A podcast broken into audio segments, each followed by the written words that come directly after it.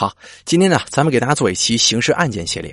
咱们这期刑事案件的名字呢，叫《日本毒可乐连环杀人案》，无差别随机杀人事件。这案件啊，发生在日本东京，是一起无差别杀人事件。所谓无差别杀人事件啊，凶手就是跟被害人之间无冤无仇，见人就杀的一种随机杀人方式。这种杀人方式啊，对社会危害极大。并且具有很强的随机性，因此很难防范。那么这几天呢，究竟发生了什么呢？接下来咱们就把时间退回到一九七七年的一月四号。一九七七年的一月四日凌晨零点刚过，在日本的品川车站，有六名员工完成了一天的工作，下班一同就出了车站，准备走回离不远的这个宿舍。这走了大概有两百米左右吧，他们经过了一个公共电话厅，其中有一个女孩就在地上啊捡到了一枚十元的硬币，哎，她觉得这个运气不错呀，刚想告诉大家，这个时候旁边呢又发现了一瓶没有开封的瓶装可乐，那当年的可乐都是瓶装的啊，不像现在以易拉罐为主。然后呢，这个女的就拿起了这瓶可乐，给六个同事里面年龄最小的一个说：“啊，我不喜欢喝可乐，就送给你喝吧。”啊，当年那个时候没有像现在这样的，哎，在路上咱捡到这玩意儿，咱赶紧扔了，咱绝对不可能去喝啊。那个时候的人呢，这防范之心可能也没有现在那么重，啊。没想到这个女孩的好心举动却把她给害了。作为年龄最小的同事，叫惠元明。他呢，十六岁，在读高中一年级。他的父亲是这个新概念的员工，而这个叫惠元明的小姑娘是过来做兼职的啊，一边上学呢，一边工作。他们六个人就回到了宿舍。惠元明把可乐放到了冰箱里，因为第二天不上班，所以大家呢都不着急休息。等洗完澡之后，大家呢就回到了宿舍二楼的休息室，喝啤酒聊天到了凌晨一点多的时候，惠元明想起来，哎，还有一瓶可乐呢。于是他就回到宿舍，把可乐拿出来，带到了二楼休息室。这打开刚喝了没几口啊，他突然呢就把嘴中的可乐给喷出来了。他觉得这个味道又苦又涩呀，这可乐不是这个味儿啊，非常难喝。于是赶紧就用自来水冲洗口腔。但是过了没五分钟。他突然跌倒在了地上，身体不断的抽搐，渐渐失去了意识。同事见状，赶紧打电话叫了救护车。十分钟之后，救护车赶到了现场，并且把他送到了附近品川综合医院进行抢救。不过不幸的是，经过一夜的抢救，还是没能挽回这个女孩的生命，于早上的七点三十分宣布死亡。因为他的症状太特殊，医生已经在第一时间通知了警方。随后啊，他的尸体被警察送出的这个呃尸检，经过这个法医检验呢，在他身上发现了大多数的这个大面积的粉红色斑点。法医得出结论，他的死亡原因呢是氰化钠中毒。于是警方就把他喝剩下的可乐也拿去做了检验。同样在其中发现了氰化钠啊，这个这个这个这个物质。大家都知道啊，这氰化钠属于剧毒啊，只有少量的剂量就足以让人死亡。死亡时间从几秒钟到几分钟不等，起效非常迅速，并且绝难抢救。这氰化物呢，在工业上是多有应用的，你比方说电镀啊、印刷呀、土漆呀、杀杀虫剂等等。在这些地方工作的人呢，都是有机会接触到氰化钠这玩意儿的。当时的警察以为这只是一起单一的事件，没想到这起事件只是刚刚拉开序幕。早上的八点十五分，就在惠元明死后不久，捡到可乐的那个电话亭不远的地方，有一位身穿灰色的中年男子倒在了地上，于是他被人呢送到医院去了。然而送到医院之后，就发现他没有生命体征了。警方经过检验之后，发现他同样是死于氰化钠中毒。这名男子晕倒的地方有呕吐，可乐的痕迹在十米外的地方，还发现了一个喝了一半的可乐瓶。这已经不是巧合了，很明显，这几起案件是有关联的连环杀人。警方根据可乐瓶上留下的指纹进行搜索。在日本呢，当时呢是只有留过案底的人才会在警方的数据库当中留下指纹。没想到啊，警方竟然还真的迅速匹配到了这个人呢。原来啊，这瓶子上的指纹呢，就属于一位中年男子的，他的名字叫金元博，今年四十六岁。由于盗窃，他曾经两次被捕，之后又因为诈骗被通缉，已经销声匿迹十三年了。不过，经警方的调查之后，发现他跟本案并没有关联。啊，经过了这两起事件之后，警方已经引起了相当程度的重视了。这死人了吗？立刻组织了两百人左右的特别行动小组，对案发周边进行彻底搜查。在中午十二点五十分，果然在距离惠元明他们捡到可乐的六百米处，在一家这个商店前的红色电话旁边，发现了一瓶没有开封的可乐。这家商店呢？他的老板有个十五岁的儿子，他说自己在之前就看到这瓶可乐了，因为有急事着急出去，想回来以后再喝。没想到这回来之后啊，警察过来了，因此他幸运的躲过了这一劫。这氰化钠的致死剂量为零点一五到零点二克，警方一共发现了四瓶毒可乐，分别对他们进行了化验。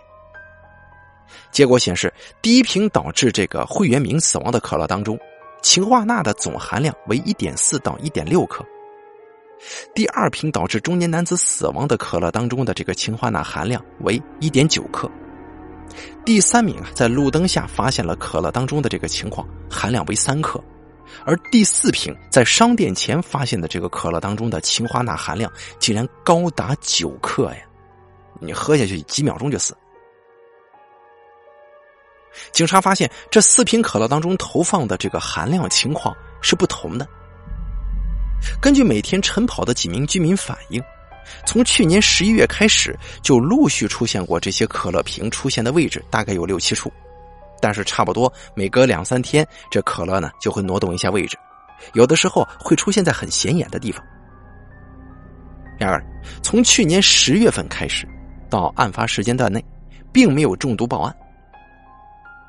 到这儿啊，就有一个很可怕的猜想了，也就是这个罪犯呢在进行实验。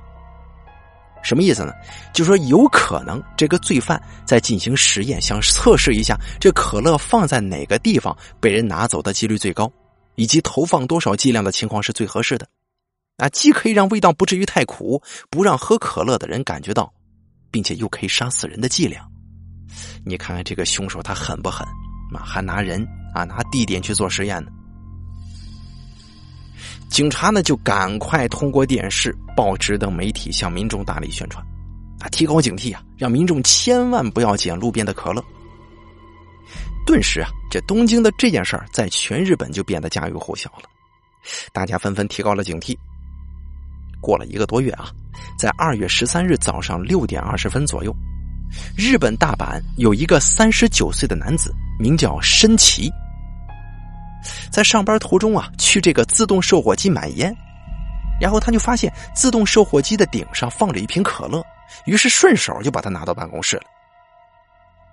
同事听完之后就极力劝阻他：“你可别喝呀，因为上个月在东京已经连续发生了几起可乐中毒身亡事件。”但他呢，就是不听劝告，觉得这不就是一瓶可乐吗？啊，有什么大惊小怪的？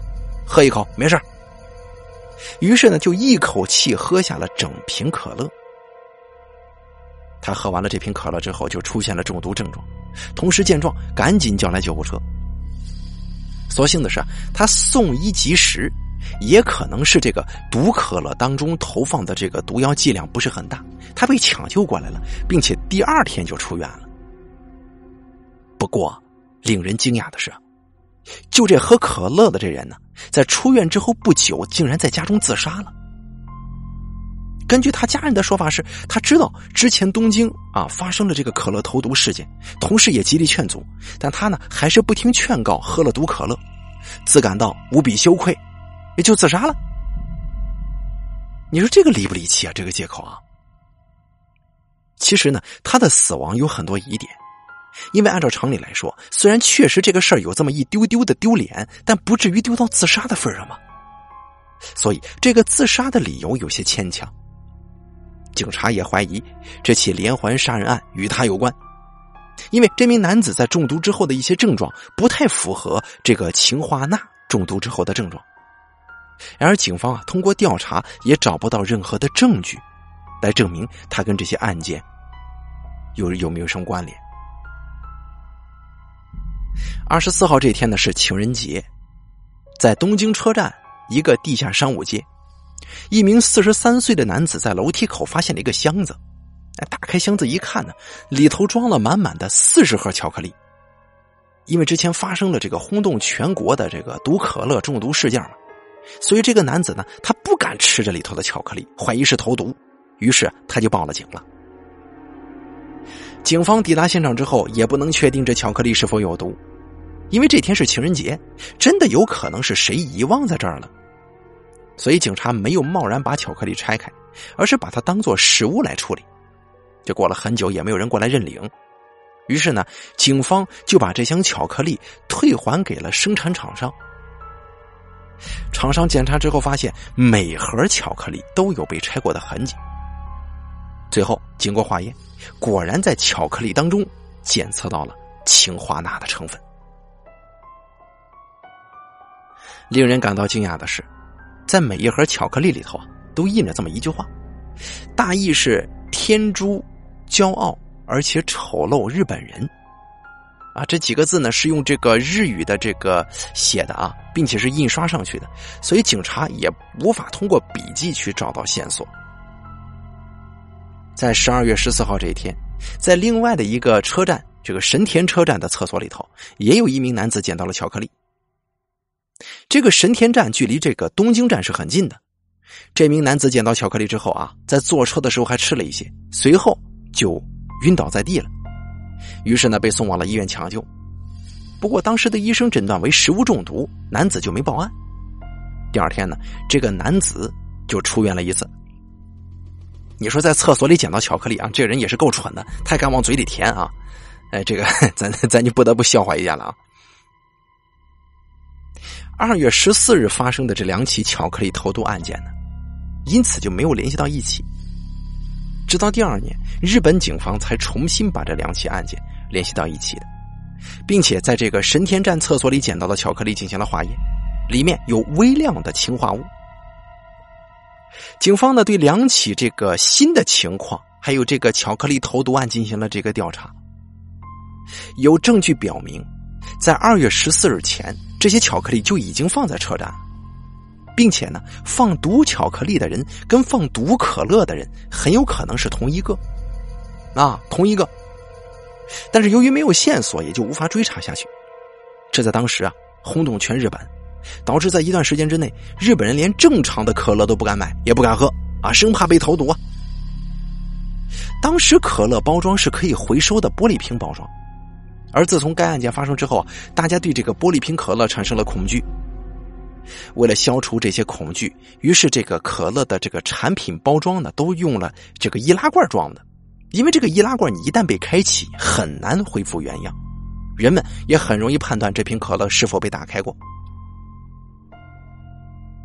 一九七七年发生在日本的这几起连环投毒杀人案，当时的这个刑事公诉期是十五年。如果十五年内不能破案，那么即便找到真凶，也不能让他定罪。然而，最终这起案件还是没能在这个期限内破案，直到现在，也就是今年今月，他也没找到真正的凶手啊。因此啊，这些案件就成为了日本史上的悬案之一了。所以说，大家可以想一想啊，投毒。其实挺可怕的，你真的有的时候防不胜防。但不过咱们现在倒是无所谓了，因为什么呢？因为咱们在大街上现在随便捡到一些食品，就是你再喜欢吃的，你也会犹豫啊，即便是咱身边没有发生过一些投毒事件，咱们也不会随便去碰，对不对？但你要想象一下，这是一九七七年呀，对不对？大概那个时候都没出生呢啊，谁知道怎么回事？捡过来可能就喝喝就喝了啊，可能那个时候人也没有太多的防备之心吧。这个故事也算是给大家提个醒，就是尤其是咱们这些女孩们啊。再去一些这个，你比方说迪厅啊、酒吧之类的东西，也不要喝一些陌生人递过来的一些饮品，这个有危险啊，容易被下药或者怎么着的。这个真的是发生过比比皆是的案件了，大家都知道啊。所以说呢，在座的咱们这些听众们一定要记住啊，陌生人给你的一些饮品或者食品，你最好是什么呢？留个心眼你好好想想这玩意儿，哎，怎么回事？其实有很多地方，呃，比较暧昧或者说是比较疯狂的一些地方。这个东西你都得心中有点数啊啊，以免吃亏上当，对吧？我就不多说了，你懂的啊。好了，这期刑事案件咱们就做到这儿，咱们下期再见。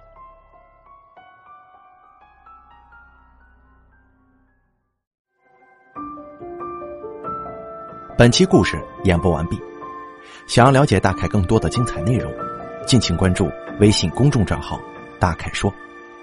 感谢您的收听。